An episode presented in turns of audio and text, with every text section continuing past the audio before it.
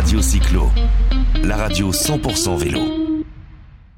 Radio Cyclo, la radio 100% vélo. On est toujours au 25e rencontre vélo et territoire euh, sur un beau département de l'Ardèche à Privas.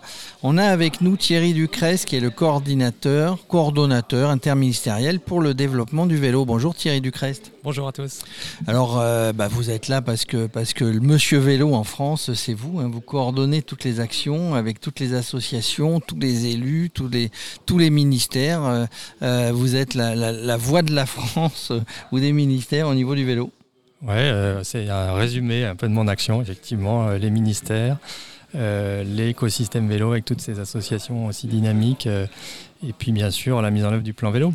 Et le plan vélo qui a trois ans maintenant il a fêté ses trois ans. Il a fêté ses trois ans le 14. 14 septembre, oui. C'est ça.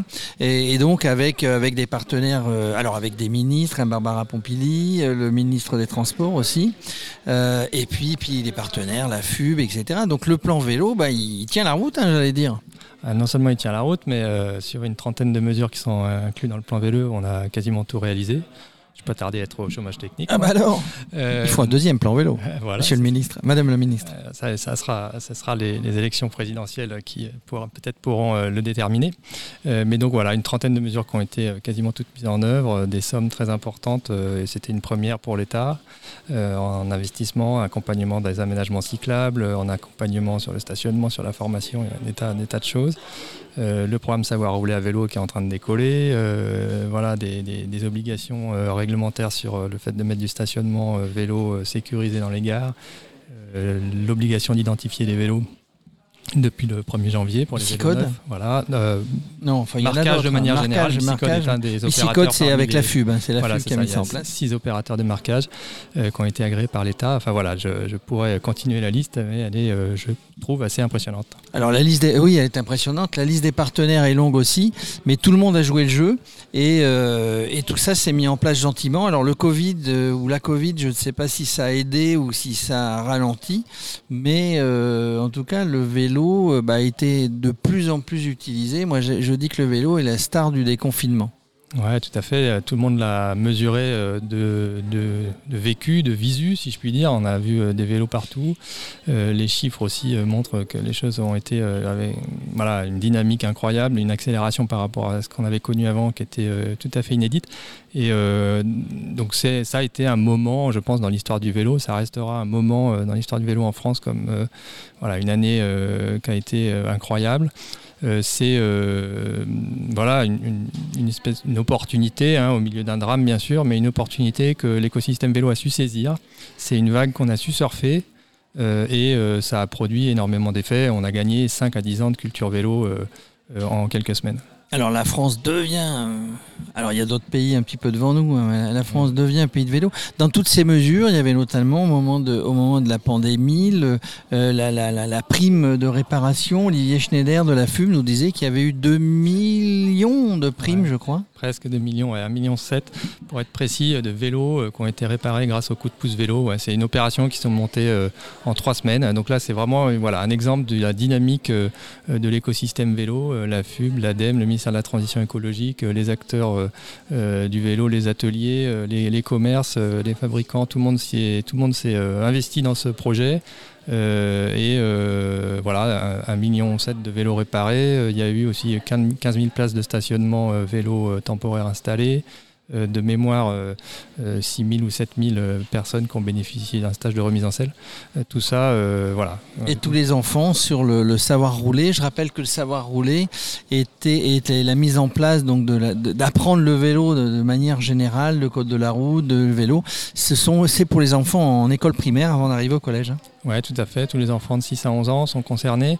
Euh, là, on est en train de changer d'échelle. Hein. Fin 2019, on avait euh, 15 000 enfants qui avaient euh, reçu cette attestation. Euh, fin août de cette année, on est à 65 000. Hein, donc avec l'année 2020 qui a été relativement euh, calme, on va dire, de ce point de vue-là, euh, compte tenu du contexte sanitaire.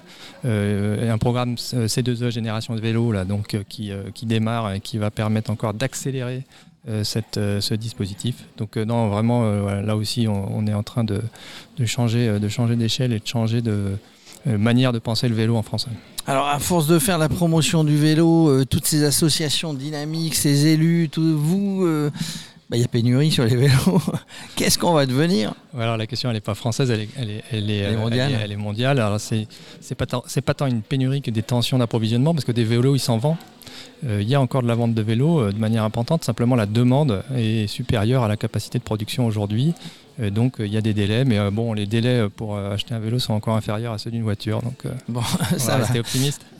on est optimiste. Continuons à faire du vélo. Une, question que je me pose parce que dans, toutes ces mesures, il y a aussi les relations inter, je je sais pas comment vous appelez ça, mobilité, mais il y a des problèmes. Par exemple, notamment, je sais que ça discute avec les associations, la SNCF, la RATP, mobilité Île-de-France, etc. Mais tout n'est pas fait dans un, dans un transport pour qu'il y ait une continuité de transport entre le transport en commun et les vélos, euh, bah c'est, ça a du mal un petit peu à avancer, mais ça avance. Ouais, enfin, y a, tout est à faire. Euh, dans le vélo en France, on a démarré les politiques cyclables tardivement par rapport à d'autres pays, donc on a énormément de choses à rattraper. Mais tous ces sujets-là, ils sont pris en compte aujourd'hui. Avant, voilà, il y a 10 ans, personne ne parlait, de personne ne parlait du vélo, du vélo dans le train. Oui. Voilà, maintenant, les sujets sont sur la table. Il y a des, euh, des acteurs bougent, s'emparent du sujet. Il y a des lois qui ont été votées. Il y a même des financements, puisque dans le cadre du plan de relance, on a obtenu 50 millions d'euros pour faire du stationnement vélo sécurisé dans les gares. Enfin voilà, donc euh, ça y est, les sujets sont sur l'agenda politique. Maintenant, les acteurs bougent, s'en saisissent.